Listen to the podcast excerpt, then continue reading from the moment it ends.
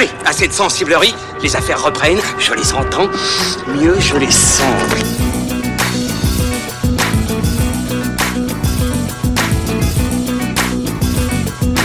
Qu'est-ce que c'est que ce foutoir, mon petit Bernard? C'est l'engin de guerre le plus puissant de tout l'univers. Salut, c'est parti pour fin de séance, épisode 62. Prenez place autour de la table avec nous les amis, comme chaque semaine depuis le Hurling Pub dans le 5e arrondissement de Paris pour parler aujourd'hui de À couteau tiré, sorte de Cluedo géant signé Ryan Johnson qui marque son grand retour en salle deux ans après le toujours très controversé Star Wars épisode 8. Ça ce sera dans la seconde partie de l'émission, mais avant cela, c'est l'un des événements cinéma de l'année et on le doit à Netflix. The Irishman de Martin Scorsese avec Robert De Niro, Al Pacino et Joe Pesci. On va en causer avec les affranchis de la critique, Julien Munoz et Ilan Ferry de cinevibe.fr. Comment ça va les amis? Bah ça va, moi j'ai toujours rêvé d'être un gangster, donc merci. Oh, comme c'est joli. C'est beau, hein C'est très joli. Et toi Julien? Et moi, pour l'occasion, je suis venu avec mon couteau et mon couteau. Mon couteau et, ma... et mon couteau. Et à ma droite, le Hercule Poirot de ce podcast de funfootage.fr, Pierre Delors. Ben, petite référence Hercule Poirot, nous allons faire euh, travailler notre petite cellule grise. On va essayer. Pendant cette émission. Notre maigre, notre maigre euh, cerveau d'ailleurs, notre euh, cellule grise. Oui, j'ai dit cellule forcément- grise, mais il n'y en a pas forcément beaucoup. hein. Exactement. Tout le monde est en place?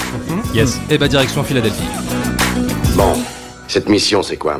The Irishman, donc, en voilà un projet qui revient de loin et qui se penche sur la trajectoire de Frank Sheeran, incarné par Robert De Niro, d'origine irlandaise, vétéran de la Seconde Guerre mondiale et chauffeur-livreur, qui va s'acoquiner auprès de la pègre locale représentée par le boss Russell Buffalino, joué par Joe Pesci, pour ensuite devenir l'homme de main de Jimmy Hoffa, interprété par Al Pacino, le très puissant patron d'un syndicat de routiers.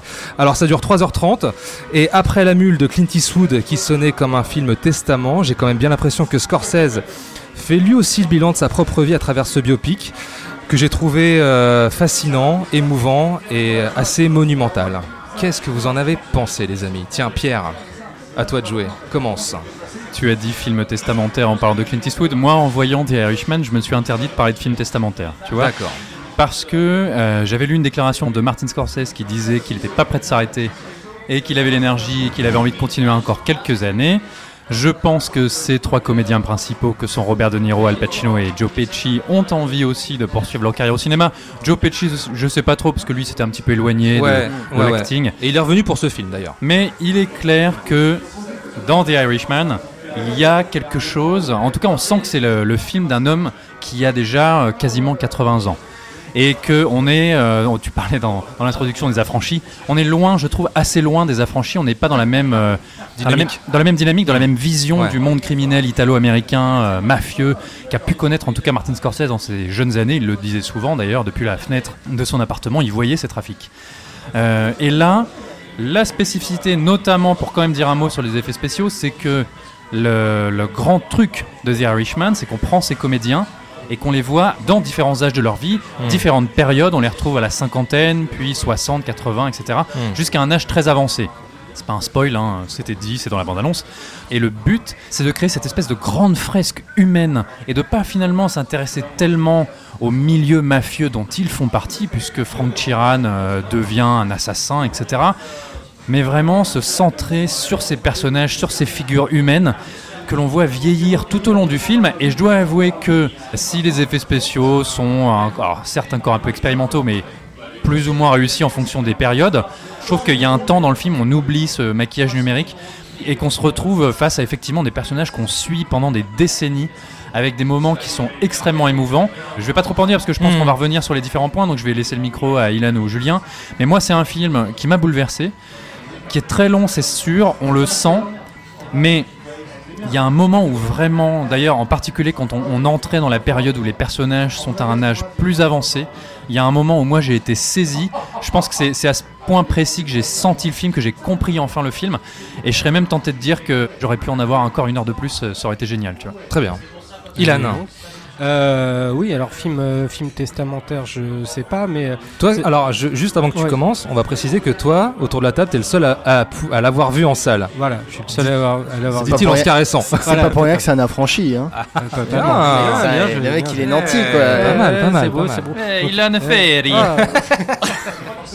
Euh, donc oui, je suis le seul à l'avoir vu en salle, mais euh, alors je sais pas ce que si vraiment l'expérience change euh, qu'on le voit en salle ou qu'on le voit sur, euh, sur Netflix. En tout cas, qu'on le voit en salle ou qu'on le voit sur son portable, si, euh, de toute façon, c'est le support qui, qui veut ça.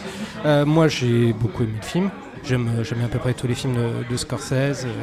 Il y a, il y a De Niro, il y a Pacino, euh, un duo que je voulais euh, voir se revoir réuni depuis, depuis Hit, parce que je vais pas reparler, on va pas évoquer la loi et l'ordre. l'espèce Surtout pas, de- non. Surtout pas l'espèce de navet dans lequel ils étaient tous les deux il y a quelques années. Mais euh, oui, alors film, film testamentaire, je sais pas, mais en tout cas, c'est vrai que le film sonne un peu comme un chant du cygne, non pas de Scorsese, euh, non pas de Scorsese, mais plutôt vis-à-vis du film de gangster. Mhm. J'ai plutôt l'impression que The Irishman, c'est un film qui démystifie le film de, de gangster pour effectivement davantage se resserrer sur, sur l'humain et traiter in fine du temps qui passe.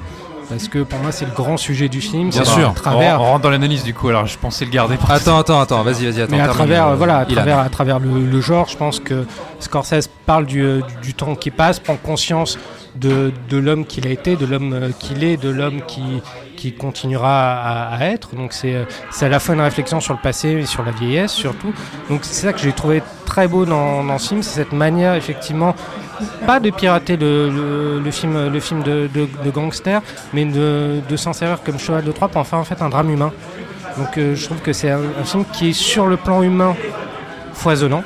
Il n'a pas, euh, pas l'ampleur des, euh, des affranchis ou de, ou de Casino ou de, choses comme ça. Quand je dis ampleur, c'est-à-dire qu'il n'a pas la, la démesure. C'est pas, pas un film où on va voir des explosions de, partout. Il y a de la trahison, bien sûr. Il y a un côté très shakespearien. Il y a toutes ces, euh, un peu toutes ces figures euh, imposées du, du film de gangster, mais traitées de manière extrêmement intimiste.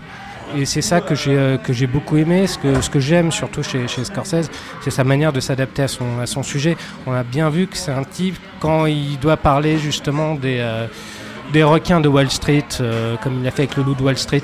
Il a un style euh, très euh, Très agressif. très, très, très agressif, Très On est, ouais. Voilà, on est très tonitruant, on est dans l'urgence, on est dans, dans, dans, dans quelque chose qui, qui pulse. Quoi. Hmm. Euh, on voyait Scorsese qui faisait ça à son âge, on s'est dit, putain, le mec donne, donne des leçons à des. euh, il pourrait donner des leçons à des petits jeunes euh, qui, ont, qui ont trois fois, euh, enfin, qui ont deux fois son.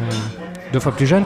Ah, Donc, et là, si tu veux, effectivement, Irishman, on est dans un style plus posé, mais comme on a pu l'être dans dans d'autres films, comme, euh, comme Hugo Cabret, prenez, euh, prenez un peu le style du, euh, du conte du film, du film de Noël, quelque chose de, de, de- de plus posé. Je trouve que là, en fait, c'est totalement cohérent avec, euh, avec la manière d'être et de faire de, de Scorsese. Donc je trouve que c'est un, un grand Scorsese parce qu'il raconte derrière, derrière l'image, derrière les, les personnages, derrière leur regard, derrière même les, les silences, tout- toutes ces choses-là. Je pense qu'il va falloir à un moment donné aussi parler de la place du silence dans ce film. Hmm. Parce qu'il y a des choses qui sont très, euh, très intéressantes à travers ce qui n'est pas dit. Bah, son précédent film s'appelait Silence, hein, d'ailleurs. Ah, Et puis ça, c'est quelque chose qui cultive depuis Raging Bull. Hein. Oui, oui, tout à fait. Mais là, dans les, dans, dans les non-dits, euh, notamment à travers le, per- le personnage de Napakin, mais je pense qu'on en parle, parlera Oui, après, oui, oui. on n'est pas dans, le, dans, dans un côté très bavard, dans, dans les affranchis. On n'a pas la verve du, euh, du personnage de, de Ray Liotta. On n'a pas, on- on n'a pas ce style-là. On n'est pas là-dedans. Donc, euh, donc voilà, je trouve que a- c'est un film qui, voilà, qui fonctionne sur plusieurs strates et euh, qui est très intéressant de décortiquer. Très bien, Julien, à toi. Euh, alors c'est euh, moi c'est un peu compliqué de parler du Scorsese euh, parce que euh, je trouve que c'est un film euh, qu'il faut digérer, Ouais. qu'il faut le temps de digérer et je pense que j'en ai pas eu assez et puis c'est lié un peu les conditions de visionnage que j'ai eu parce que bon mon emploi du temps a fait que en fait j'ai dû le regarder en deux fois. D'accord. Euh, j'ai dû regarder la dernière heure un autre jour en fait. Euh, C'est vrai que c'est compliqué, Il, ça, il a hein. fallu se reconnecter euh, avec tout ce que tu as vu euh, 24 heures après. Ouais. Et donc, j'ai pas forcément eu la même émotion qu'a pu avoir Pierre, par exemple, comme il parle de la dernière heure, tout ça. Donc, j'ai l'impression d'être à la fois d'a- d'avoir vu les qualités du film, mais en même temps d'être passé à côté un peu. Donc, voilà, j'ai un avis un peu réservé euh, qui va sûrement évoluer la prochaine fois que je le verrai ou euh, dans le temps. C'est voilà comme bah, comme dit si bien euh, Ilan et Pierre, voilà, c'est- un, un film. Alors, moi, je trouve testamentaire sur le genre effectivement du film de gangster, pas sur Scorsese euh, c'est pas, c'est pas un, là c'est pas un, vieux monsieur qui va dire bon bah ça y est, mon temps est fini, je, je vais plus faire de films. Non, c'est pas ça. C'est juste qu'il met fin au, à un cycle en fait, au genre qui de prédilection, son genre de prédilection. Quand on pense Scorsese, on pense film de gangster, tu vois, ces grandes épopées criminelles euh, avec plein de, de, de rock euh, en bande son, des meurtres hyper graphiques, hyper baroques. Et là, en fait, il y a, euh, oui, il y a un côté dé- démystificateur, mais il y a surtout un côté, en fait, c'est un film, très triste. C'est un film où en fait où euh, Scorsese ne, ne s'autorise plus à faire de l'exercice de style, on va dire. Même si euh, les, les Scorsese sont au-delà de l'exercice de style, c'est-à-dire que on a par exemple ces grands plans séquences comme euh, t'avais t'as le plan séquence euh, célèbre des affranchis où il rentre dans par derrière dans un restaurant passant par les cuisines, tout ça c'est il y a un côté euh, très enivrant. Bah là on commence par un plan séquence dans une maison de retraite, Ouais. tu vois, sur euh, la musique des Five Satins, je crois. Enfin, je crois que c'est Mais qui est, qui est un plan, pardon, mais qui est forcément une réponse à- aux affranchis. Enfin, je oui, pense bien que là, sûr, il- bien sûr. il, est bien conscient de ce qu'il est en train de faire. Bah, on- c'est vrai que d'entrée de jeu, ce plan anti-spectaculaire peut quand même euh, Et- interpeller. Et on est vraiment dans le. Pas que dans le anti-spectaculaire, on est vraiment dans, dans le refus de l'esthétisa- esthétisation de la violence. Et Scorsese est un cinéaste de la violence, euh, où t'as les meurtres sont filmés de manière même pas belle, en fait, dégueulasse. C'est euh, t'as De Niro qui arrive, il flingue et paf. Et en plus, bon, avec des projections numériques qui sont pas très jolies, il y a, un côté très. euh, alors, c'est très déroutant parce que voilà, euh, Scorsese est un, trop, un grand formaliste, n'en déplaise à certains influenceurs qui ne comprennent absolument rien à ce qu'est Scorsese et au cinéma. Je ne dirai pas de nom. Euh, oh, comment il balance. Et, et, et là, il y a un côté très perturbant parce que voilà, tu veux voir un Scorsese, tu veux voir quelque chose de très visuel, et il y a quelque chose qui est toujours très en retenue, où finalement, même les gros effets de. Euh, comment dire de, de, de travelling qui avance tu vois sur euh, des, des contre-plongées Ouais, qui avancent ouais, sur des personnages. C'est pas spectaculaire c'est c'est- ça, ça, ça te ça te booste pas quoi. Le film est très comme on dit euh, posé euh, et euh, ne, ne glamourise rien ne s'arrête. Donc il y a un côté un peu décevant et je mets ça entre guillemets le décevant parce qu'en fait on on- ça casse les attentes, ça casse les habitudes, et pour quelque chose, de- voilà, d'un film, peut-être voilà, d'un vieux monsieur, mais qui n'est pas un film de- pourtant un film de vieux. Non. C'est euh, parce que le récit marche très très bien. Moi, euh, euh, voilà, j'ai dû arrêter le film, bah, pas non pas parce que je me commençais à me faire chier ou quoi que ce soit, c'est juste que bah, il fallait que je dorme un peu et il se faisait un peu tard. bah, J'avais quand même regardé deux heures et demie de film. Mais il était 22h, il fallait, fallait aller au dodo, quoi. Bah, voilà. laver les dents, tout ça. Un voilà. pipi au lit, hein. Le pyjama. Ça prend du temps. hein. Voilà, exactement. Tu, tu disais. euh, Et donc, euh, mais au-delà, il y a, il y a la- l'étude de caractère, l'étude de personnage, l'étude de relations qui fonctionne euh, pour moi euh, très bien. hein. On a, euh, comment dire, on a, on a Scors- euh, Scorsese, on a De Niro, euh, Pesci, euh, qui, qui sont et, euh, et Al Pacino qui sont pas là. On voit pas qui cachetonnent, tu vois. Ils sont parce que même s'ils ont pris beaucoup d'argent, tu vois, surtout Oui, Joe Pesci qu'il a fallu, euh, il a fallu tirer sa retraite et apparemment à lire les, les interviews de Scorsese ça n'a pas été simple. Euh, tu vois quand même que les mecs sont investis. Euh, a, y a- y a- c'est un film riche quand même. Il y a, il y a un film, c'est un Bah, film il est sur- imposant, hein. c'est un- très un- imposant comme C'est un film qui euh, met en, en filigrane, qui parle de l'histoire de l'Amérique aussi, Mhm. mais là avec aucun triomphalisme, même, même quand c'est le, les moments les plus triomphants de l'Amérique. C'est-à-dire que Scorsese, ça a toujours été, comme le film de gangster, c'est le- la- l'ascension et la chute, Le rise and le fall. rise and fall. Et là, même quand on est dans l'ascension, on sent qu'il y a quelque chose qui va pas. Il y a quelque chose, il y a une humeur, d'une tristesse qui fait que on n'est jamais dans la glorification de, de ces personnages, même si euh, Scorsese ne glorifie pas. Oui, mais- oui, il n'a pas non plus mythifié les gangsters. Non. euh, hein, attention. euh. Non, mais euh, Les films étaient tellement grandioses qu'on en garde une en impression fait, comme ça de. il, les a toujours montrés comme eux se percevaient en fait. C'est-à-dire. euh, Ouais, mais sans, sans, sans oublier à un moment de révéler Oui, la ça- violence, l'horreur, et je pense que contrairement à, nature, ouais. je pense que contrairement à beaucoup d'autres films de gangsters, on ne rêve pas d'être les personnages de Martin Scorsese. oui, Parce les- qu'on sait que c'est les, abominable. les personnages de, de Martin De Martin Scorsese rêvent d'être gangsters, mais nous, euh, on voit très bien le- l'envers du décor et euh, un peu le comment dire le oui l'envers du décor du, rêve américain en fait. Et là, dès, le départ, on sent qu'il y a quelque chose, euh, voilà, il y a une vision un peu tragique et une désillusion qui va parcourir tout le film, qui pour moi re- reste intéressant, même si je l'ai, on va dire, je l'ai pas ressenti dans mes tripes du fait du, voilà, de- des raisons que j'ai invoquées euh, plus tôt. Mais euh, voilà, c'est un, film de toute façon qui, c'est un film de Scorsese, donc ça en impose. Et euh, ça, ça reste quand même un film important de l'année. Alors vous semblez euh, très interpellé, euh, interloqué, je sais pas, par euh, la formule que j'employais de film testament. Moi je suis, je, je suis désolé, je maintiens. Pour moi, c'est ça, ça sonne comme un testament. Évidemment, il fera d'autres choses, comme Clint Eastwood fait d'autres films. Euh, il en sort un euh, très prochainement. Mais pour moi, c'est un film testament dans le sens où, comme je disais dans mon intro, il fait le bilan avec lui-même. C'est un film sur les actes manqués, clairement. sûr, ouais. Tu vois ce que je veux dire? C'est très intime, c'est très contemplatif, c'est très réflexif. Et euh, il, il parle, il parle en creux de, de quelqu'un qui a eu une vie extraordinaire, mine de rien. Euh, même si c'est le, le- la main, euh, la, la- la main d'un- puissant euh, mafieux, quelque part aussi, Al Pacino. hein. Mais il est passé à côté de l'essentiel. Robert De Niro, tu veux dire? Non, il, il est la main d'un puissant mafieux. Ah. Il est la main, Parce qu'Al Pacino n'est pas un mafieux. hein. Mais il est il- dépeint comme un mafieux en tout Enfin, il cas. fricote, C'est un- il c'est un fricote avec la mafia. euh, Il fricote avec la mafia et c'est un homme qui ne recule pas devant la corruption et la violence pour en venir à ses fins. Mais c'est pas du tout un mafieux et il ne cherche pas, euh, il ne bâtit pas du tout un empire sur le crime. Attention, Jimmy Hoffa, c'est pas ça. Ça reste un syndicaliste avant tout et c'est son combat pendant tout le film. hein. Oui, Il mais arrête ce pas de le répéter, ce- c'est My Union, My Union. Ouais, mais, ce qui est- mais ce que montre aussi le, le film, c'est le fonctionnement des, des syndicats qui fonctionnent aussi quand même comme des mafias.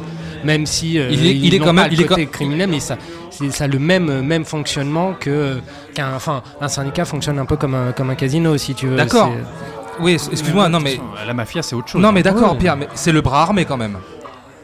En quoi? Bah, c'est le bras armé de Jimmy Moffa, de, de Jimmy Hoffa et de euh, et de et de Joe Pesci. Oui, aussi. mais Ji- Jimmy Hoffa est un- juste un associé de la mafia et il a eu recours à leur service. Mais Jimmy Hoffa n'est pas un mafieux à proprement parler. hein. Non, mais il a des méthodes qui sont pas qui sont Oui, pas mais très il qui- n'ordonne pas de, il n'ordonne pas d'assassinat à tout bout de champ. Il traque pas de la drogue. Il importe pas des Voilà. prostituées. Non, euh, non, bien sûr. rien. mais en après, fait. après, ça joue aussi beaucoup sur, sur l'intimidation. c'est un homme politique euh, crapuleux. En fait. Oui, non, mais voilà. Oui, bah c'est bah, oui, bah, C'est voilà, tu l'as dit. hein, C'est une- c'est un homme politique crapuleux, mais c'est pas un mafieux. C'est très différent quand même. hein.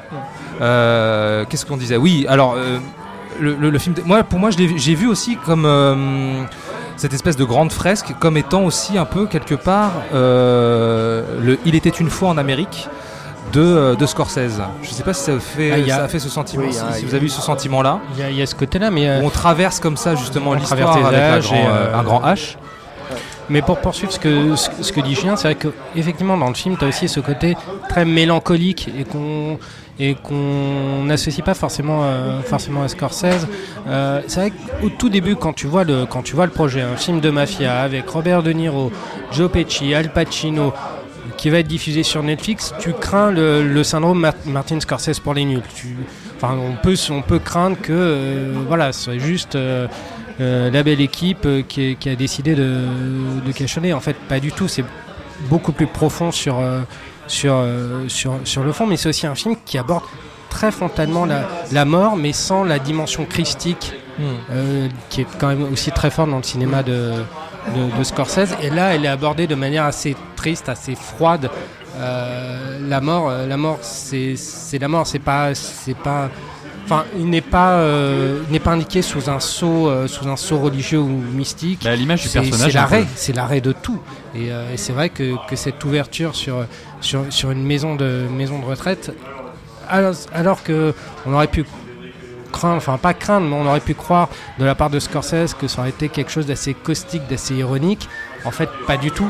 C'est quelque chose d'assez, d'assez triste en fin de compte, parce que euh, on parle de ces personnages qui, qui vieillissent et qui euh, et qui laissent passer, euh, enfin qui voient passer le, le temps sur sur, sur eux et qui, au fur et à mesure, deviennent en plus de plus en plus, euh, de plus en plus mutiques. On voit Mm. leur- l'emprise qu'a le temps sur, sur eux, sur leur, sur leur façon d'être, sur leur, même sur, sur leur façon de, de, de se comporter. Euh, Joe Pesci qui, euh, qui a des lunettes de plus en plus grosses, des verres de plus en plus épais euh, au fur et à mesure des, des, des ans. Et on parlait du récit tout à l'heure. Je pense qu'il faut aussi euh, parler de Steven Zayan, le, Oui. le scénariste. Le scénariste. même, tu peux rappeler euh, son CV un petit peu? Ouais, bah, Il y, a eu- il y a eu la liste de Schindler, il y a eu Gangs of New York, euh, il y a- on a eu d'autres d'autres scores. Mission Impossible Mission 1, Impossible. Millennium de David Fincher.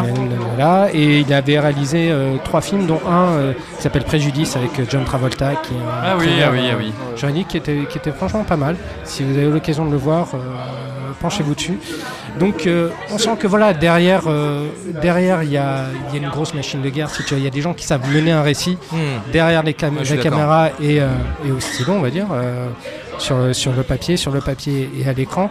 Et je trouve que ça donne au film cette, une espèce de dimension un peu, un peu bigger than life. Hmm. Je trouve que voilà, pour, pour, un, film, pour un film Netflix, on, on a l'habitude un peu de casser du, du dos sur, euh, sur Netflix parce qu'il y a ce côté déceptif des productions de Netflix, parce qu'on voit souvent euh, des films, on, parlait, on avait parlé il y, a, il y a quelques mois par exemple de Triple Nine ou de- ou d'autres d'autres films euh, réalisés par de grands cinéastes et euh, diffusés sur Netflix, ou encore le film des, des frères Cohen, il y avait toujours ce côté déceptif. Triple Frontier, hein, pas Triple Nine. ah oui, Triple Frontier, pardon. Triple Nine, c'est un autre truc.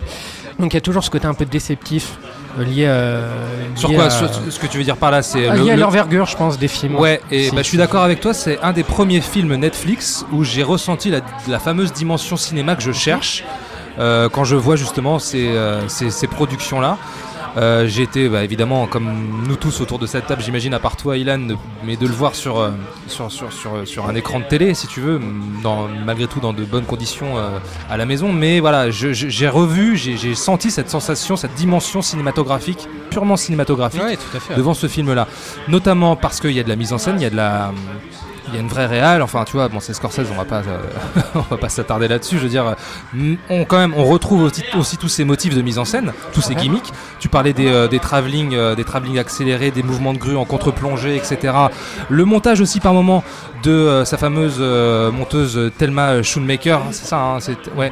Euh, Il il y a- ce rythme quand même comme ça qu'on perçoit à certaines scènes, à certains moments du récit. Et, euh, tout ça, euh, ça m'amène à, vous lancer sur justement le fameux de-aging que moi, personnellement, enfin, j'ai- trouvé pas si dégueulasse que ça. Franchement.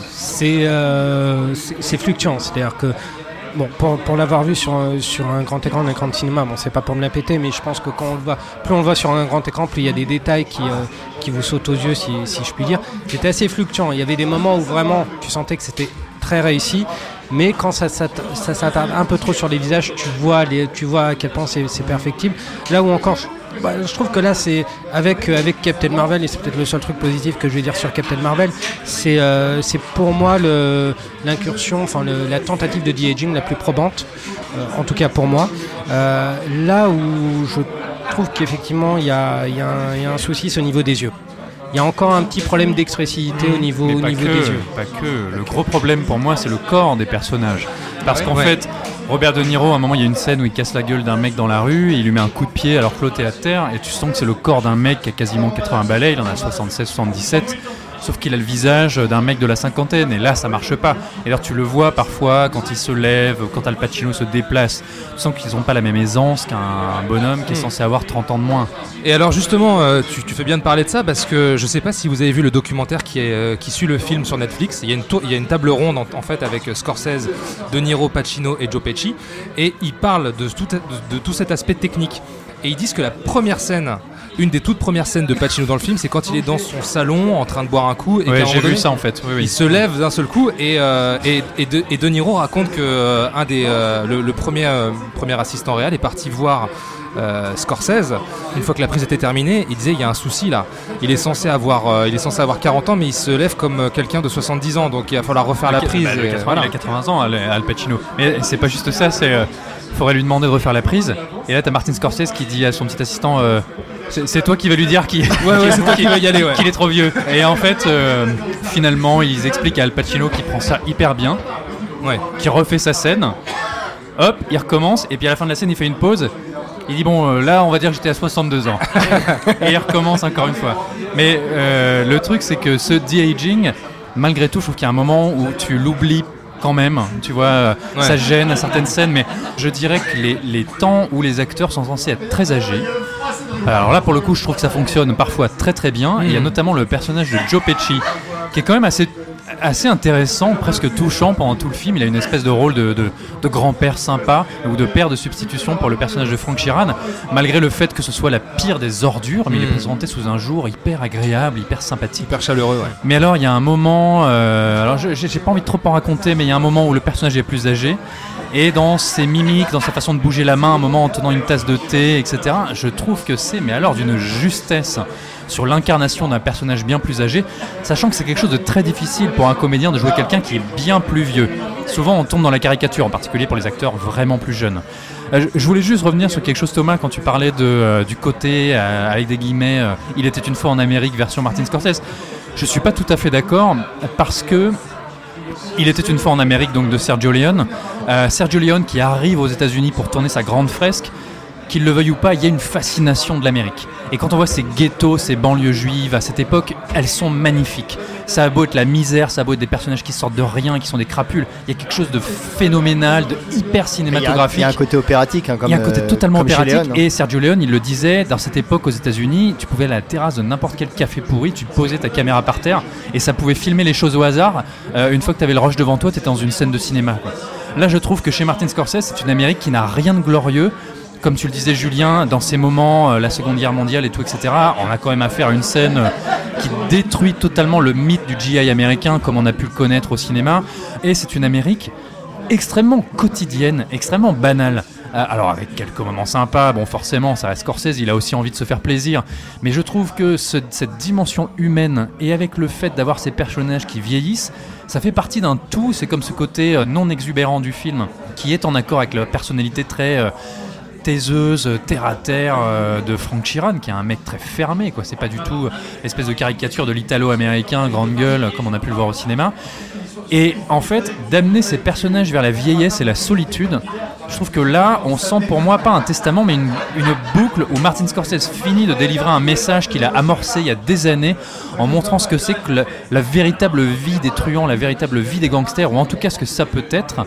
Et en fait, on voit des choses qu'on voyait pas forcément avant, genre la, l'impact sur la famille, euh, moi des, des- des scènes avec la famille des gangsters et leurs enfants, et l'impact sur leurs enfants, c'est quelque chose que je, me- tu vois, je me souviens pas avoir vu ça très souvent au cinéma. Il y a ces scènes avec sa fille. euh, alors la petite comédienne, je trouve qu'elle est assez, assez juste, et ensuite c'est Sarah Paquin, c'est Anna, Anna- Anna Anna Paquin. Paquin. Anna Paquin qui joue sa, sa fille plus âgée.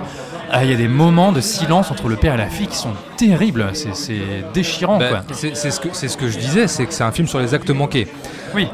Pour en revenir encore une fois à Il était une fois en Amérique, dans Il était une fois en Amérique, ma comparaison, euh, elle vaut pour l'ampleur, la démesure, le, le- le- le- le temps qui, qui passe. Euh, les- les- dans Il était une fois en Amérique, les personnages vieillissent aussi. Ah non, mais là, tu, tu suis leur trajectoire. Je parlais, non mais c'était c'était sur cet aspect-là, sur euh, Ah, vraiment sur, la, sur le temps qui passe, alors, d'accord. mais oui, sur ils la ont gran- aussi des regrets. sur la chronologie euh, imposante. Non, mais à la rigueur, on pourrait dire que c'est une espèce de anti était une fois en Amérique en fait. Plutôt, alors, c'est la- moment-là, je C'est suis la même ambition, c'est la même, euh, les mêmes thématiques, Hmm, tout ça. D'accord. Mais vu du- avec un spectre totalement différent euh, visuellement et narrativement. Bah, on a un canevas commun qui est celui de la trahison, qui, est, Mais qui est sert souvent- de pivot. mais voilà, qui est là dans qui la- beaucoup de films de gangsters. Beaucoup de films de gangsters, mais qui est un pivot dans Il était une fois en Amérique et qui est aussi un des, un des pivots, une des mécaniques en tout cas. euh, dans, euh, dans The Irishman, la différence avec The Irishman, c'est qu'effectivement, c'est montré de manière beaucoup plus dépassionnée, beaucoup plus opératique, comme on disait, comme on disait tout à l'heure. Je pense qu'il faut aussi parler de ce côté, euh, bah voilà, dépassionné du, euh, film de, gangster.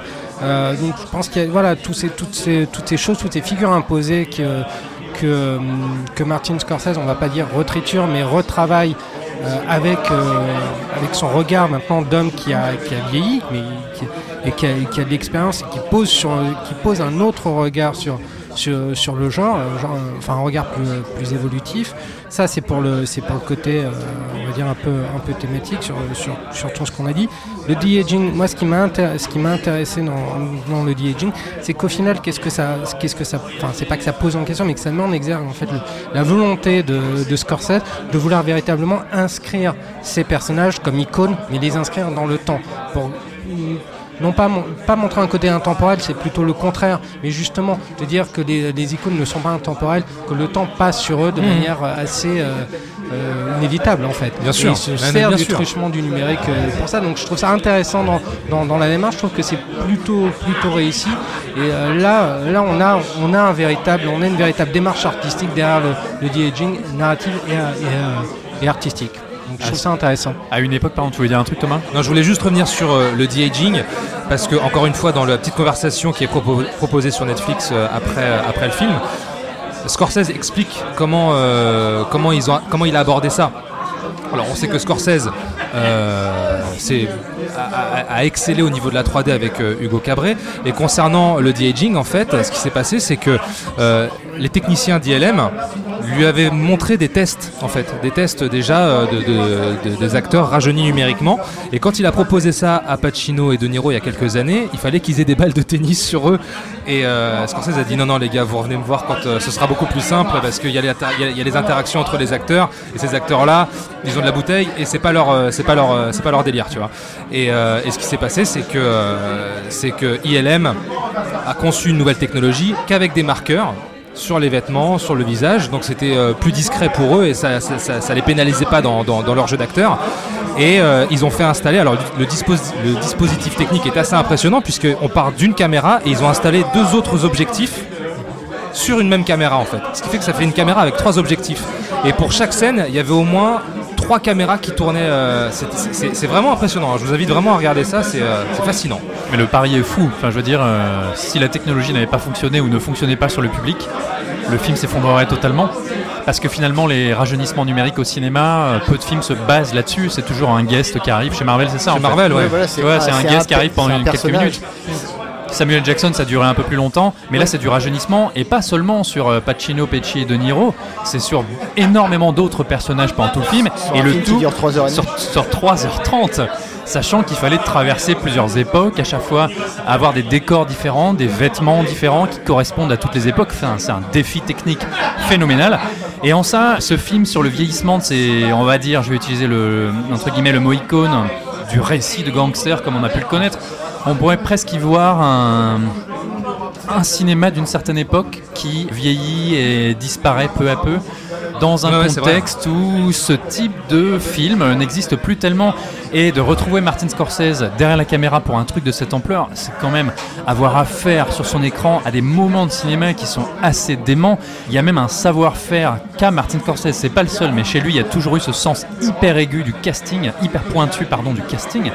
On a des mecs qui ont des gueules dans la figuration, dans les personnages Ah oui, secondaires, oui. t'as des mecs qui ont des tronches. Bah, Il a été pioché dans, euh, dans, dans ses précédents castings et dans la série euh, Boardwalk Empire. Non, non, bien sûr, bien sûr, il a une réserve de gueule, mais je pense aussi qu'il, je sais pas, enfin, il y en a certains, je sais pas où il allait les trouver, mais parfois des gars qui n'ont aucune réplique, tu vois, qui sont là en arrière-plan. Tu sens que c'est un mec qui sait de quoi il parle, qui a connu une époque dont il parle, qui a rien de gratuit, tout est hyper cohérent, et je trouve que la reconstitution historique et la reconstitution humaine des gens de l'époque qui ressemblaient à ça, ça fonctionne du feu de Dieu, et ça fait longtemps que j'avais pas vu un truc comme ça euh, sur un écran. Mais ce sont des gueules qui euh, sans doute existent, euh, néanmoins. Mais qu'on ne voit plus. Ouais, mais alors, tu- quand tu dis que Scorsese connaît ce milieu-là, il l'a vu.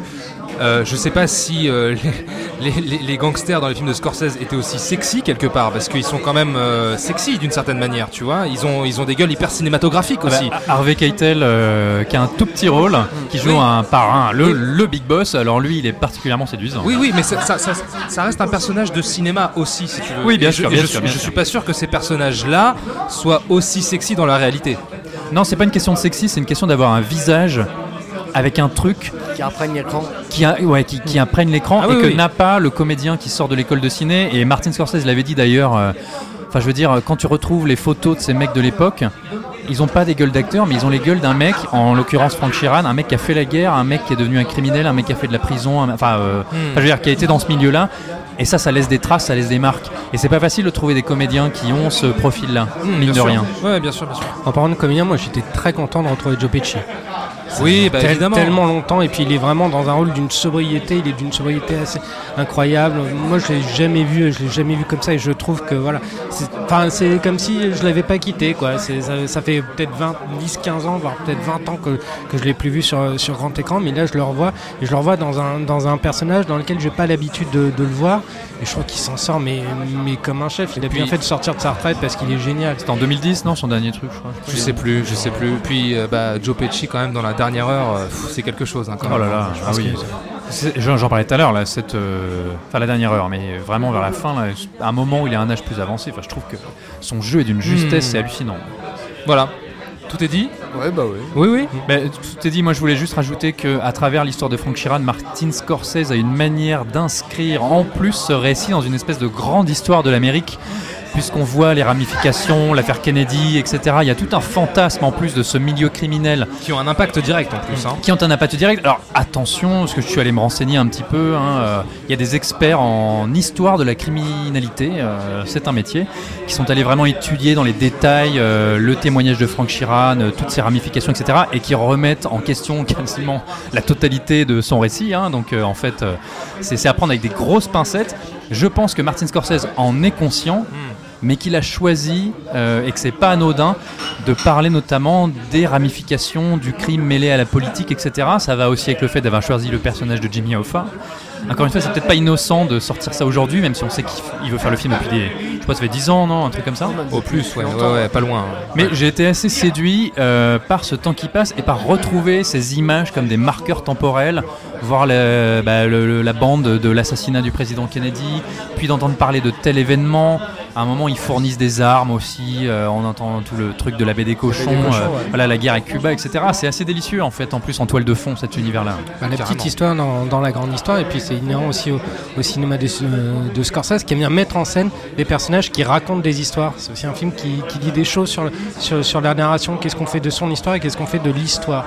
Donc je pense qu'il y a aussi quelque chose à creuser, totalement cohérent avec, euh, avec ce que Tu vois, dans Les. Affranchis, t'as le personnage qui te raconte l'histoire, mais avec fierté. Ouais.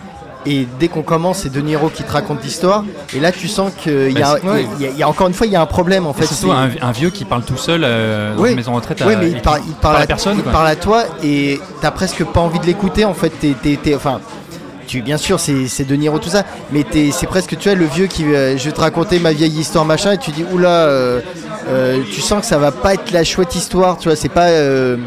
Euh, Ray Liotta, tu vois, qui, qui- qui t'emmène dans ce récit et qui te dit, euh, voilà, je vais, je vais te raconter une grande histoire. quoi. C'est- C'est c'est le point d'orgue en plus d'un silence de, de 20 ans. Encore une fois, on parlait- les personnages de, de Scorsese parlent beaucoup, mais Frank Sheeran, c'est quelqu'un qui s'est muré dans son silence. Ouais. Et c'est Jusqu'à drôle la de fin. voir- voilà, jusqu'à la fin. Et c'est drôle de voir ça dans un film de Scorsese. Et du coup, pardon, dernier truc, ce plan final que je ne révélerai pas, qui pour moi est un- une réponse, on parlait de anti, euh, il était une fois en Amérique, pour moi c'est un anti euh, du parrain. Il y a une réponse entre les deux dernières images, Ouais, je et, euh, et je trouve que cette idée de cinéma, elle est brillante, elle est merveilleuse. Euh, The Irishman, c'est sur Netflix et désormais, euh, on file en salle pour assister à un crime presque parfait. Et on enchaîne avec À couteau tiré de Ryan Johnson, à qui l'on doit notamment Looper et bien évidemment Star Wars, Les Derniers Jedi, et qui s'empare là de façon très ludique, du genre Whodunit, à savoir le thriller domestique à énigme à la Agatha Christie, porté ici par un prestigieux casting, à savoir Daniel Craig, Chris Evans, Jimmy Lee Curtis, Don Johnson, Michael Shannon, Lakeith Stanfield, Tony Collette ou encore Christopher Plummer. Christopher Plummer d'ailleurs qui incarne le patriarche Harlan Thrombey, retrouvé mort égorgé le lendemain matin de son 85e anniversaire qu'il fêtait dans son manoir avec toute sa famille. Et c'est alors que débarque le détective privé Benoît Blanc, interprété par Daniel Craig, qui va tenter de démonter la piste du suicide. Benoît Blanc. Benoît Blanc. Ça vous va comme pitch C'est pas mal, non? C'est très bien, pas mal, ouais, bravo. très bien. C'est un, un mystère en chambre close. Mystère, ouais, exact. Voilà. Ça fait nom de porno quand même en chambre close comme ça. c'est vrai. Tiens, Ilan, Ah non, ah oui, ouais, d'accord, ok. Euh, Qu'est-ce que t'as pensé de ce film Moi, j'ai bien aimé le, le, le film. Je pense que c'est un film que j'irai voir une seconde fois parce que, voilà, il y, a- il y a des choses que j'ai beaucoup appréciées, mais je pense que je suis un peu passé, euh, je suis un peu passé à côté de, de- de certaines choses parce que j'ai été très, euh, voilà, moi j'aime beaucoup les, les films énigmes, les whodunit, etc. Et je suis fasciné par, par la mécanique, euh, par la mécanique de ça. Je pense qu'on en parlera un peu plus tard. Donc il y a des choses en fait qui ont, il y a un côté un peu déceptif, mais pas forcément dans le mauvais sens du terme, et euh, qui fait que malheureusement, je pense qu'il y a des choses euh, à côté desquelles je, je suis passé, mais je trouve que le film est extrêmement bien écrit. Ouais. Il y a une espèce de précision dans, dans l'écriture et notamment des, des personnages. Les personnages sont si croustillants, si, si bien affinés que parfois on a envie qu'ils aient un peu plus de présence à l'écran, d'en savoir un peu plus sur eux. Ils sont très croquignolesques. Euh, donc, euh, donc voilà, oui, tu parlais de ludisme tout à l'heure. Oui, c'est, euh, c'est, euh, comment dire, oui, c'est une réappropriation, c'est une réappropriation du, euh, du genre de Whodunit euh, de manière assez, assez ludique. J'ai l'impression que Ryan Johnson, après les derniers Jedi, avait besoin de, de quelque chose, de ouais, revenir un peu plus de légèreté entre, entre guillemets, même si. euh, de rejouer avec le spectateur. voilà, même, même si je pense que le film n'est pas si léger que ça. Mais euh, je pense qu'il avait besoin de, de revenir à quelque chose d'un peu plus, euh, d'un peu plus carré, et, euh, un peu moins lourd que, que, que ce qu'il a fait, que ce qu'il a fait avec Disney. Donc tu as une espèce de plaisir euh, communicatif que tu ressens durant tout le film. Tu sens que Ryan Johnson se fait plaisir et a envie de faire plaisir, euh, de faire au plaisir au public. Donc il y a ce jeu entre le, entre le cinéaste et le spectateur que j'ai trouvé très Mm. appréciable et qui me donne envie de me replonger dans le, dans le film. Mais Ouais. oui, euh, positif, très positif. On, on va préciser que c'est un scénario original, ce n'est pas une adaptation. Qu'est-ce que t'en as pensé, toi euh Bah écoute, Juju. euh, alors moi j'aime bien les, les Cluedo euh, cinématographiques, on va dire, euh, bien que ce n'est pas totalement un Cluedo, mais euh, on en reparlera plus tard. Euh, non, c'est euh, surtout un, film policier assez grinçant en fait qui vire vers la satire qui est vraiment sympathique. Moi j'ai vraiment un bémol sur la toute fin que je trouve trop explicative, qui tombe trop dans le, le dicté en fait. Et je trouve qu'on aurait pu faire mieux passer ça par des idées de cinéma. Bon voilà, en gros, mais je trouve c'est un film assez sympathique. Très bien. en 280 caractères. Mais Bah, euh, voilà. très concis, Julien. Bah, Ouais, on n'est pas habitué. on hein. m'a on m'a demandé de faire court. Mais tu pourrais faire, tu pourrais faire sur Twitter. hein. Pierre, à toi. Moi, j'ai trouvé ça particulièrement savoureux. Le film, le mystère à la Agatha Christie, j'adore ça. Euh, J'en ai vu euh, comme Ilan. Voilà, on s'en mate régulièrement quand on est fan. Oui, mais pas ensemble. hein. Non, mais c'est dommage. Non, mais on pourrait. Mais tu vas passer à la maison Et bah écoute, qu'est-ce que tu fais après l'émission? Je m'attendais à retrouver cette mé- mécanique avec un certain plaisir parce que ce genre aujourd'hui c'est assez rare. Je sais pas quel était le dernier. euh, Hôtel El Royal. Oui, je vois ce que tu dis, mais c'est pas encore exactement la même chose. Là, vraiment, je partirais plutôt sur euh, des petits trucs qu'on a vus en Corée, comme Parasite, euh, ce Il y a genre une de raison- choses. Qui est vraiment Parasite. Non, c'est pas exactement la même chose, mais retrouver ce film de maison bourgeoise avec ses caractères, ses personnages du Cluedo qui sont tous des archétypes absolument détestables. Tout le monde a une raison d'assassiner la personne qui est tuée. Un détective de l'extérieur arrive et va résoudre le mystère. C'est Hercule Poirot, c'est euh, Miss Marple et plein d'autres. Là, finalement, mes attentes ont été un petit peu bouleversées, et euh, pour moi, pour le mieux. Surtout, je trouve que là, vraiment, Ryan Johnson, on retrouve un petit peu son inventivité et son style de ses films passés, parce que, bon, euh, Les Derniers Jedi, euh, c'est carrément pas ma tasse de thé, sans mauvais jeu de mots, parce que le Whodunit, c'est très britannique comme genre. Euh, là, finalement, c'est aux États-Unis. Moi, j'avais beaucoup aimé Brick, son premier long métrage qu'il avait tourné avec 3 francs 6 sous en empruntant de l'argent à sa famille, il était à peine étudiant, qui déjà revisitait le contexte du polar hard-boiled, le détective privé dur à cuire, dans un contexte de lycée. C'est-à-dire qu'il prenait un genre connu et il retournait les codes pour faire autre chose. Et là, il utilise le Whodunit pour aller un petit peu plus loin, même si euh, il n'est pas le seul à l'avoir fait dans l'histoire du Whodunit. Et en ça, j'ai trouvé le spectacle vraiment hyper chouette. Et je pense que ça peut plaire à tout le monde. C'est un film qui est vraiment grand public, qui est vraiment hyper sympa. Il faut aller le voir au ciné. Eh ben moi j'ai adoré, Euh, j'ai vraiment trouvé ça euh, hyper divertissant, euh, mais vraiment un très bon film. Ça m'a fait un peu la même sensation que pour Le Mans 66, c'est-à-dire que tu as un excellent divertissement, mais tu as aussi un excellent film, hy- hyper bien écrit, avec des personnages comme tu le disais, Ilan, qui sont, qui sont, qui sont très bien croqués, c'est ça? Là, il a dit qu'il était croquignolesque. Croquignolesque. Croquignolesque. Mais d'accord aussi avec toi, Pierre, c'est savoureux. C'est savoureux et ce.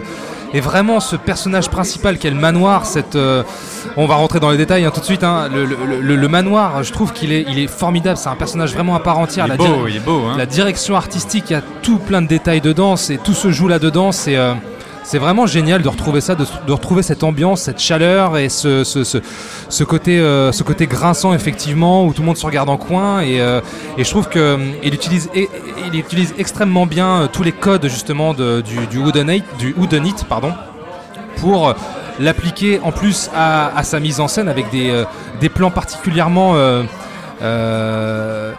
très euh, très cinégénique sur la gueule de ces personnages euh, pour installer un mystère. Et, euh, et c'est exactement le type d'image que tu peux avoir quand tu lis un roman dans ce style-là, en fait. Tu vois, c'est exactement les images qui te viennent en tête. Ouais, des trouve que- impressions comme ça. Ouais, tu vois ce que je veux dire dans, dans, dans, dans les dialogues, dans les, les, les passages, les passages écrits qui te décrivent des, des, des situations, des lieux, etc. Je trouve qu'il a, il a parfaitement saisi ça en fait. Et chaque, pardon, chacun s'en rappelle de manière différente. Quand on a un flashback, par exemple, à un moment, on voit les personnages qui racontent l'anniversaire avec le grand-père, et selon la personne qui raconte, c'est c'est pas exactement la même chose C'est- qui se c'est passe. filmé de la même manière avec les Oui, mêmes voilà. plans, Avec mais une- sauf qu'il y a toujours un détail qui Et change. des un- acteurs différents. ouais. un acteur différent ou un élément qui, euh, enfin je sais pas, un- quelque chose qui tienne dans la main. En fait, c'est pas du tout la même chose. ouais. C'est pour ça que je me suis dit, est-ce que, est-ce que ce film-là, euh, l'impression que j'en ai eue, c'est, est-ce qu'il y a ce... c'est une formule un peu fourre-tout qu'on utilise pour, euh, pour beaucoup de films de personnages avec un scénario euh, très bien ficelé, euh, avec une époque donnée, avec, avec un, décorum bien particulier. Mais je me suis dit, est-ce que ce film-là a valeur de, de, film très romanesque?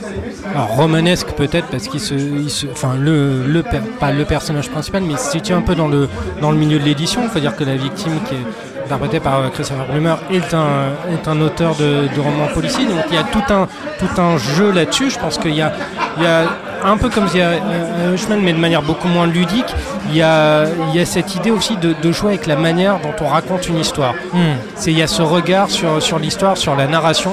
Euh, à couteau tiré, c'est aussi un, un- un polar sur, sur la narration, mais ce qui fait le, le sel de tout, euh, tout bon whodunit, justement, c'est la manière dont, dont une histoire est racontée, interprétée, réinterprétée, réécrite au, au gré, au gré des, des versions. Il y a un côté un peu Rashomon dans- là-dedans qui, est- qui est assez savoureux. Donc, un, de- côté quoi Excuse-moi, j'ai pas Ra- compris. Rashomon, le, De, Kuros- film euh, de Kurosawa. de Kurosawa, où euh, justement c'était une même histoire qui était racontée sous, sous différents points de vue.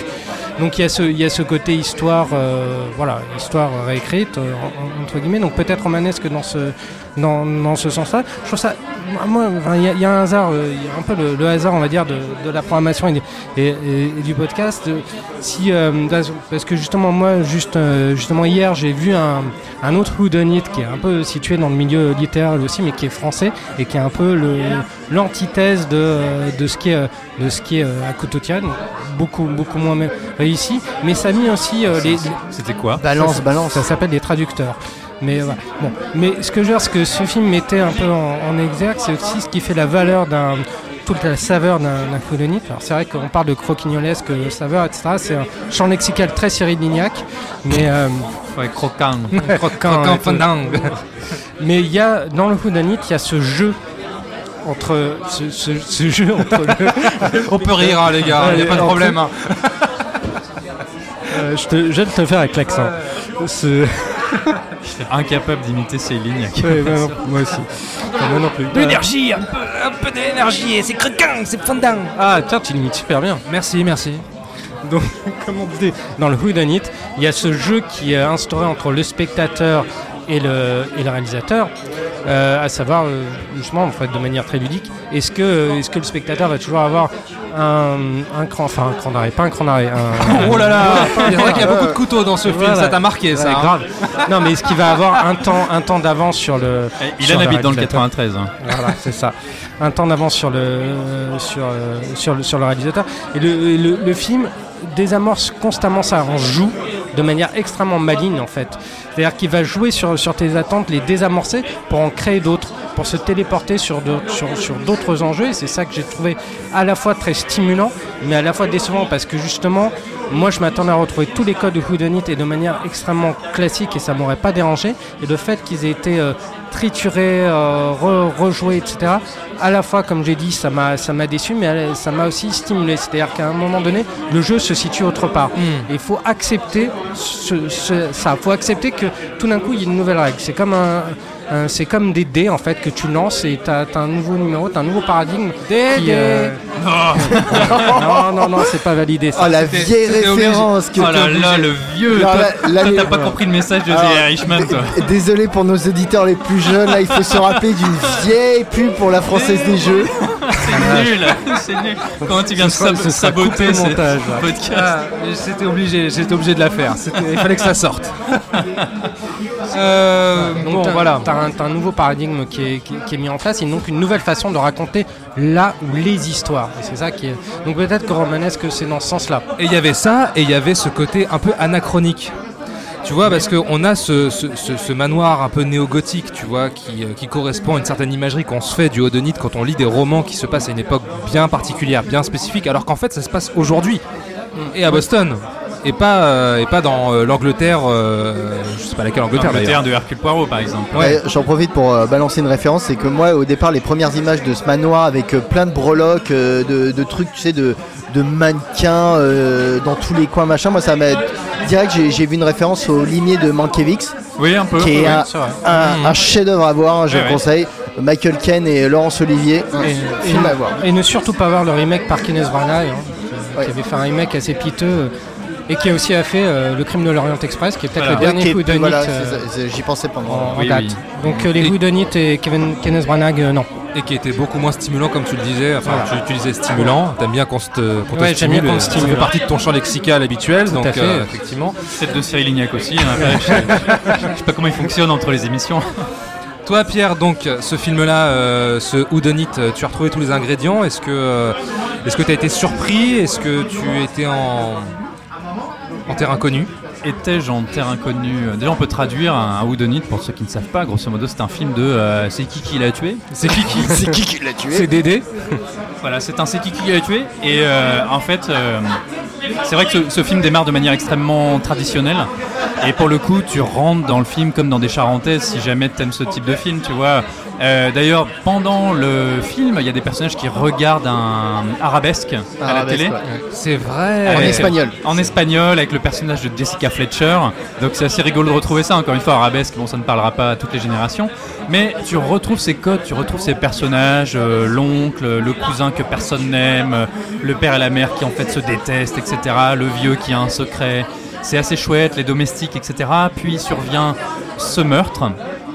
Et alors là, euh, rentre-t-on dans le spoiler Ah ouais, là, là, là, on est en zone euh, full spoil alerte là. Alerte spoiler On fait un jingle spoiler ou pas On est On parti. trinque, on a qu'à trinquer, les gars. Moi, je vous propose qu'on trinque pour euh, Trinque déclencher, déclenchons le spoiler. Spoiler Spoiler Si vous voulez pas vous faire spoiler le film là, il faut vraiment arrêter et regarder plus, et écouter plus tard le podcast. Allez-vous-en Ça y est, il n'y a plus personne. Maintenant qu'il n'y a plus personne, euh, on fait ce podcast pour nous. Et on peut dire que euh, la grosse originalité de ce film, bon, encore une fois, il y a d'autres Whodunit qui avaient essayé de brouiller un peu les pistes, brouiller un peu les codes. Mais l'originalité de celui-ci, c'est que relativement tôt dans le récit, Le alors, alors qu'on est dans des chaussons et qu'on retrouve le Whodunit classique, soudainement le film te montre ce qui s'est réellement passé, te donne toutes les clés en main, alors que d'habitude, le plaisir vient de ce détective extérieur au meurtre qui ne sait pas du tout ce qui s'est passé. Tous les personnages sont suspects et il va passer l'intégralité du récit à remonter le fil, à chercher tous les indices et à comprendre. Et il y a cette fameuse scène où, euh, par exemple, Hercule Poirot a enfin remué ses petites cellules grises, comme il le dit, et comprend le truc. Là, c'est pas du tout ça. Encore une fois, on te donne toutes les clés, on te montre ce qui s'est réellement passé, et tu te retrouves à suivre cette héroïne qui est un peu dans la merde, parce que la justice va finir par se retrouver contre elle, parce que ce détective, Mr. Blanc, qui, alors, euh, Daniel Craig, le petit point accent une seconde, euh, adopte une espèce de parler des États du Sud pseudo-cajun qui fonctionne pas toujours très bien, mais c'est Daniel Craig, on va dire que ça va parce qu'il est bien dedans. Oui, et puis on lui dit quand même qu'il a un accent pecno dans le film. hein. Oui, oui, mais je trouve pas qu'il le fasse très bien, justement. Mais peu importe, on sait qu'il va finir par trouver. Parce qu'on sait qu'il est brillant. Et en fait, à un moment, alors que tu pensais avoir tout compris et voir la trajectoire et comprendre la trajectoire du film et qu'on allait aller vers une, ré- une résolution plus traditionnelle parce que euh, parce que c'était un crime basique et tu sais tout, et bien finalement non. Un autre mystère intervient, un truc auquel tu ne t'attendais pas. Alors en tout cas moi je m'y attendais pas du tout. Et on recrée du mystère et on revient dans Agatha Christie dans un deuxième temps en fait. En fait, on, on commence dans du Agatha Christie, on vire au film de Hitchcock avec le faux coupable qui essaye de. Euh, de, de- Enfin, qui n'est pas de- pour le coup qui n'est pas coupable, qui Ouais, est mais, coupable. ouais, voilà. mais dans, le sens qui, qui veut échapper en fait au coup À la du justice, sort, à la justice au coup du sort. Et on rebascule après dans le, le Agatha Christie en fait. Parce que Ryan Johnson t'explique que non, tout n'est pas si simple. Mm. J'ai encore une carte dans mon jeu, et là on voit le réalisateur qui a envie à un moment de te prendre par la main pour t'amener dans un territoire que tu ne connais pas, et de t'y lâcher et de te surprendre.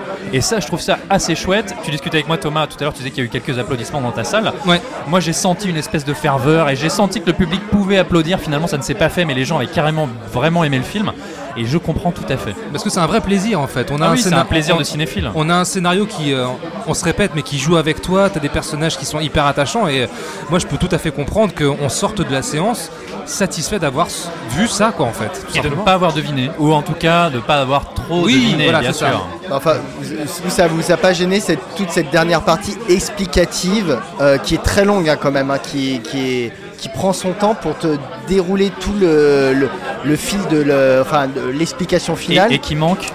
un- pardon, et qui manque de cette scène classique pour le coup que j'aurais aimé retrouver où les détectives rassemblent tout le monde dans la pièce devant la cheminée Voilà. et balancent le truc. Mais Il le là, fait pas, et là où c'est bon, voilà, c'est Daniel Craig qui t'explique tout le, le cheminement de sa pensée, tout ça, tout ça de manière très littéraire. Et où finalement, euh, on a l'impression que Ryan Johnson s'efface un peu derrière euh, le, enfin juste le dialogue en fait. de- Hercule Poirot faisait ça aussi. Hein. Ouais, mais d'un mec comme Ryan Johnson qui, euh, on peut penser ce qu'on veut du bonhomme, je pense est capable quand même de te raconter euh, de manière euh, plutôt visuelle euh, ce, ce passage-là. C'est très visuel quand même. hein. Bah, on, on te surligne avec les images par-dessus pour te mon- pour bien que oui, tu mais comprennes. c'est euh, dans la. Mais là, là c'est quand même très classique par rapport à un film quand même qui justement essaye de casser un peu le classicisme du, du genre. Oui, mais à un moment donné, tu vois, il revient à ces codes-là aussi. C'est pas, Ouais, c'est pas hyper gênant dans la révélation de d'avoir justement cette explication avec en montage parallèle les images euh, de l'action. Enfin, ça fait ça- partie, ça fait partie du code. Moi j'ai trouvé ça un peu, codes même presque genre. limite académique et, Et ça pour le m'a, coup, ça, oh. ça m'a un peu, Oh, je je- je- ça m'a fait sortir du film un petit peu déçu quand même. Pour le coup, moi j'aurais aimé que ce soit un tout petit peu plus classique et que justement on ait la grande scène à l'ancienne de révélation devant toute la famille. Tu vois. Ilan. Moi, moi, je veux dire qu'en tant que fan de Colombo, ce genre de choses Eh ne- oui. ne, me dérange absolument pas. Parce qu'il faut rappeler que Colombo, quand même. Colombo, super, Colombo. C'est super, c'est une série. En plus, Spielberg a démarré avec Colombo. Tout à fait. Faut se souvenir de, faut se souvenir de ça. Colombo, c'est quand même. Et on voit Spielberg, le crime. Spielberg a signé le premier épisode de C'était le Colombo. premier épisode, ça c'était Tout à le fait. pilote, ouais. Colombo, c'est quand même, on voit le canevas, c'est, on voit le, on voit le, le criminel perpétrer son crime, et l'idée c'est comment Colombo va retracer le fil, comment il va prouver la culpabilité du, euh, du coupable. Voilà, ça fait- c'est un Ouais, non mais peu je redondant, bien- donc, je- donc je je suis trouve ça intéressant de jouer sur, sur, sur plusieurs mécaniques. Moi, ça m'a pas, ça m'a pas trop, euh, non, ça m'a, pas dérangé. Ce qui, euh, ce qui est aussi intéressant avec euh, avec couteau T-Rex, c'est, un film que tu as envie de peler comme un oignon, c'est-à-dire qu'il y a différentes, euh, différentes Ah, t'a- t'aimes bien peler les oignons Non, mais toi. ce que je veux dire, c'est que si tu veux, il a, il a différentes surfaces. Eh je sais ben. pas comment dire, mais euh, non, mais il a diff- c'est un film qui, est- qui fonctionne sur, sur différentes couches. Donc, on a parlé effectivement de tout le, tout le côté, toute la réappropriation, la réutilisation des codes du, du, whodunit. Je pense qu'effectivement, quand on parle de, on n'a pas parlé de ludisme. Euh, le ludisme inhérent au whodunit, là, il est peut-être davantage dans, Si, on dans, dans l'écriture. On a Ah on a parlé en début, Ah, mais ouais. je, je t'écoute plus. C'est ça. Mais il est peut-être plus, euh, on- il est peut-être plus présent dans, dans l'écriture que dans le que, que dans la mise en scène. Mais enfin moi, ce que j'ai vu aussi dans, dans, dans un couteau tiré, c'est à travers cette histoire de d'héritier qui se qui se tire qui se tire la bourre, une espèce de critique du capitalisme. C'est bien même- plus hein. plus contemporain. Moi, pour moi, c'est vraiment une satire sur l'Amérique de Trump. Mais pas juste l'Amérique de Trump, l'Amérique tout court. Ouais, non mais euh, parce que t'as, euh, parce que bon, t'as euh, donc le personnage principal, le, euh, c'est une, une immigrée, euh, enfin, On sait pas d'où elle vient finalement. du Brésil. Non, C'est- Non, Ah, c'est pas, on ah, sait si, pas clairement ah, si, en si, fait. c'est hein. c'est dit, c'est dit dans le non, film. parce que chaque personnage lui donne une origine différente. En fait, on se rend compte qu'à la fin, personne ne sait d'où elle vient, ils s'en foutent. Ah, moi j'ai pas retenu ça en fait. Moi j'avais retenu le Brésil, va, va savoir pourquoi. Et euh, donc euh, c'est la l'assistante médicale du de la victime. Qui- L'infirmière. La, ouais, l'infirmière. Je voulais lui donner un statut un peu plus haut. Excuse-moi. plus noble. Excuse-moi. Son, son adjointe pour soins médicalisés personnels. Si on veut, C'est mais comme ça qu'on dit, je crois. assistante de vie. assistante de vie. Un peu raté là. Et euh, donc euh, et euh, c'est quelqu'un qui est donc dans une famille où il y a comment dire des voilà c'est c'est des, des, des nantis qui croient que tout leur est dû en fait qu'ils ont gagné qu'ils ont mérité ce qui ce qu'ils ont parce que simplement par le fait qu'ils sont américains Hmm. Et, et ils, ont, ils sont vachement condescendants avec ce personnage. Enfin, disant- C'est Don Johnson essentiellement Oui, qui, mais- qui- qui dit ça. hein. Oui, Hein, mais, hein. oui, mais c'est la. Mais tous, ils ont, c'est pas juste d'être américains, tous, ils ont ce sentiment qu'on leur doit cet héritage parce qu'ils sont nés là. Ouais, c'est ils- les enfants Ils du sont nés dans cette maison, c'est- ils sont, et donc c'est leur dû. Et alors qu'ils ont, ils ont tout gâché en fait, t'as euh, un fils qui euh, mène la, euh, la maison d'édition et qui en fait, on comprend très, enfin, on comprend filigrane que de toute façon c'est un incapable et que la, la maison marche tout seul. En fait, la- c'est parce que les, les livres se vendent que ça marche. Et euh, il y a plein, y a plein de personnages comme ça. Et, euh, finalement, oh, le film concrétise le cauchemar de cette Amérique. Ça veut dire que euh, qui est donc que les Mexicains, que les Hispaniques, ceux qui viennent d'Amérique du Sud, leur volent tout. Et c'est ce qui est- et d'une certaine manière, c'est ce qui arrive dans le film, puisqu'on a, on a ce jeu avec ce mug au départ qui. euh, My home, my, My rules. Home, My Rules, et le dernier, j'arrive plus à me rappeler. ce Enfin, juste euh, expliquer ce qui se passe, c'est que le mug, enfin, voilà, c'est une tasse, hein, Oui, c'est. et un personnage la tient, et sur le mug, il n'y a pas écrit le meilleur papa du monde, mais il y a écrit euh, Ma- ma maison, mes- règles, mon café. ouais. Voilà, c'est ça.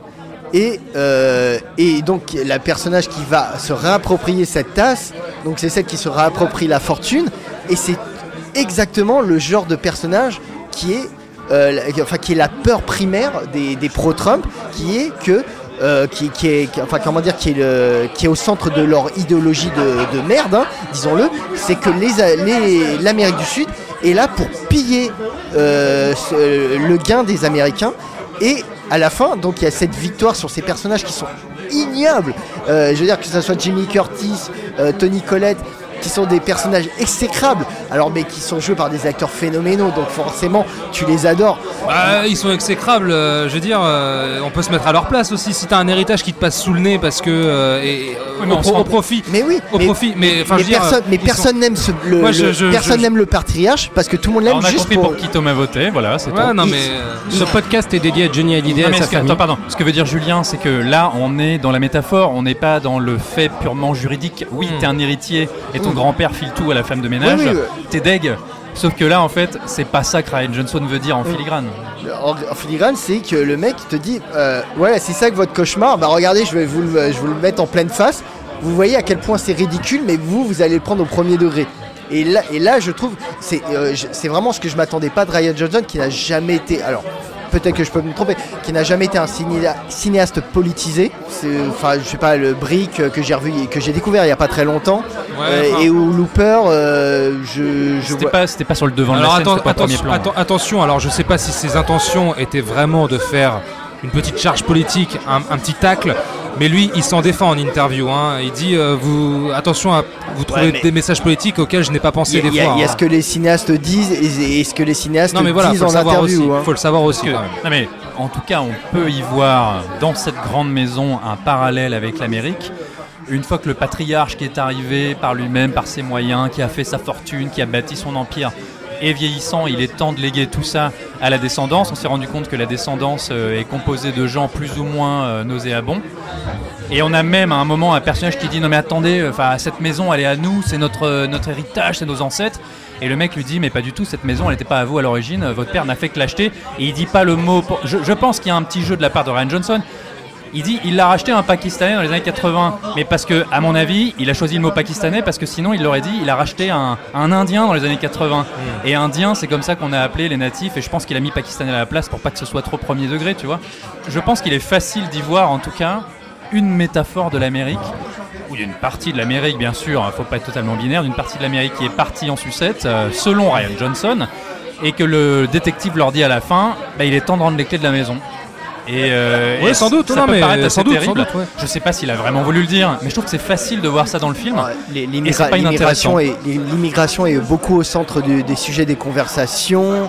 Euh, Enfin, pour moi, c'est c'est trop évident, quoi. C'est c'est trop marqué pour que ça soit juste une coïncidence. Bah, de toute façon, il y a aussi ce fameux clivage entre droit du, s- droit du sol et droit du sang que le film met bien, euh, met- bien en avant à travers cette, euh, cette opposition entre, euh, avec, Hmm. avec les héritiers. Et la résolution est assez croustillante euh, justement là-dessus. Il veut dire, veut dire beaucoup de choses. Alors, il y a, il y a, peut-être un, un sous-texte inconscient de la part de, de, de- de Ryan Johnson, mais en tout cas, il n'est pas innocent. Enfin, il est là, euh, qu'il s'en défende ou pas, mais il, il- il est présent.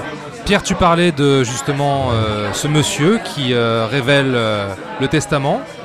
Et ce monsieur, c'est Frank Oz. Ah oui, je l'ai reconnu, bien Voilà. sûr. Bien Le- sûr. Frank Oz, le marionnettiste, accessoiriste génial au cinéma qui travaille sur Star Wars. Monsieur Yoda. sur- Monsieur Yoda. Ouais, monsieur- celui-là qui est la voix de Yoda. et- Et, euh, mais alors, Celui bon. qui a sa main dans Yoda aussi. Oh là, oh Ah, là, mais- oh là, t'es un peu Ah, vulgaire. attends, attends, attends. voilà. Euh, Yoda, Yoda n'a accusé personne. hein. Alors, euh, pas de fausses rumeurs. hein. c'est bien que tu parles de Frank Oz parce que moi j'avais enfin envie qu'on aborde ce casting parce que ces acteurs sont quand même pour une grande partie super cool. C'est ça le truc du whodunit classique à, à la britannique. C'est qu'on ramène un casting phénoménal, que ce soit le crime de l'Orient Express de Sidney Lumet, bon, qui est américano-britannique, c'est qu'il y a toujours plein de stars. Il y avait Sean Connery, il y avait Betty Davis, euh, Et Carrie Fisher dans Meurtre au Soleil. Carrie Fisher dans Meurtre au Soleil, euh, non. Oh, si, si, si, il y avait dans une adaptation d'Agatha Christie, il y avait Carrie Fisher. Ah mais pas celle de Peter Ustinov alors. Ah si Ah si, si. Baljuki. La princesse Leia. La princesse Leia. On va fact-checker tout ça, les gars. alors, là, alors là, je te mets au défi, Pierre. Je vous mets au défi. Bah, on fait une pause. Euh, On va faire on pause. fait une pause, vas-y. On fait une pause, on fact-check et on revient tout de suite après. Alors, alors, on a fact-checké, les amis. Attention, du coup, qui a raison Carrie qui a Fisher tort n'est pas dans Meurtre au Soleil, mais elle a fait un des derniers Peter Ustinov euh, quasiment dans les années 90, je crois que c'est 1988, qui s'appelle Euh, Rendez-vous avec la mort. Rendez-vous avec la mort. Voilà. Eh ben voilà. Elle n'est pas dans Meurtre au Soleil. Ah mais meurtre, mort, euh, voilà. voilà. Bon. C'est le champ lexique. Allez, Pardon. soyons beaux jours, hein, partout. Du coup, il y a l'envie d'avoir ce casting assez fabuleux. Tony Collette, c'est une actrice merveilleuse dont on Bien parle sûr. pas souvent. Don Johnson, il est génial. Euh, Quel Jamie- plaisir, mais quel plaisir Quel de le plaisir voir, de ce le mec. voir. Il est, il est trop cool, John Johnson. Il est trop cool. Il joue un salaud, mais il, est- il le fait trop bien. Jamie Lee Curtis, elle est mortelle. Qui on a d'autres euh, Captain America euh, Chris Evans. Chris, Chris Evans, euh, qui a un rôle très différent de son personnage du Captain America. Puis il y a Emmett Walsh. Emmett Walsh qui a un tout petit Qui a- rôle qui du a garde une chasse. petite apparition. voilà. Donc en fait, de retrouver ces gueules, ce grand ensemble d'acteurs, d'actrices pour ce rôle dans cette grande maison, etc. Il y a forcément un plaisir de cinéphile qui est indéniable. Et encore une fois, ça fait longtemps qu'on n'a pas vu ça au cinéma. Oui, parce qu'ils incarnent parfaitement des archétypes. Ouais, c'est ça, voilà, et on comprend immédiatement qui est qui, et c'est ça qu'on a envie de retrouver dans le Whodunit. Le mot de la fin pour quelqu'un Pour la Team Ciné Vibe Non, mais Tout est dit effecti- Non, mais effectivement, comme Pierre, j'étais très content euh, dans, le, dans le casting, notamment de voir Don Johnson, parce que je trouve qu'il interprète comme personne les rednecks. Il est, il est très très bon. Et euh, si vous n'avez pas encore vu Watchmen, regardez-le, il est dans Watchmen. On le voit peu, mais il est série. très bon. Euh, Bon bah voilà, tout est dit. La série Watchmen. Oui, la série Oui, la Watchmen, série, tout à fait, oui, évidemment. Je pense au film tout de suite. À couteau tiré, Ryan Johnson à la réalisation avec un casting 4 étoiles. C'est un vrai plaisir de cinéma, on est conquis. Donc euh, allez-y, c'est euh, chaudement recommandé. Vous allez passer un super moment. Allez, fin de séance, c'est maintenant terminé. Rendez-vous sur euh, toutes les applis podcast, euh, Spotify, Apple Podcast et Podcast Addict pour nous suivre. Vous nous retrouvez, des petites étoiles, des petits commentaires, ça me ferait énormément plaisir, vous le savez. La discussion se poursuit également sur Twitter, arrobase fin de underscore séance, hashtag fin de séance. Ilan et Julien, merci les gars. Bah, merci à toi, comme toujours. Où est-ce qu'on peut vous lire, vous retrouver? Euh, alors, on peut nous retrouver, bah, comme d'habitude, tous les vendredis sur Wording. Sinon, on peut nous lire sur cinevibe.fr et Twitter, cinevibe.fr. Très bien. Pierre, merci. De rien. Où est-ce qu'on peut nous retrouver Sur fanfootage.fr, at fanfootagefr. Sur Twitter. Très bien. On vous fait de très très gros bisous. On vous souhaite une belle semaine, un bon cinéma. Oui. Et on vous dit euh, peut-être à la semaine prochaine du coup. Voilà, on va essayer de se débrouiller malgré la grève. Pour enregistrer un podcast, on va affronter la fureur sociale. On va tout faire pour, on va tout faire pour. Euh, et bah bon, bi- euh, euh, bon bonne, cinéma. bonne bibine, t'allais dire. bonne biture. Bonne. Ça c'est ce qui nous attend après effectivement. De très gros bisous et à très vite. Bye bye. Bye bye. Salut. Nous allons faire du bon travail ensemble. Yes. No. Ok.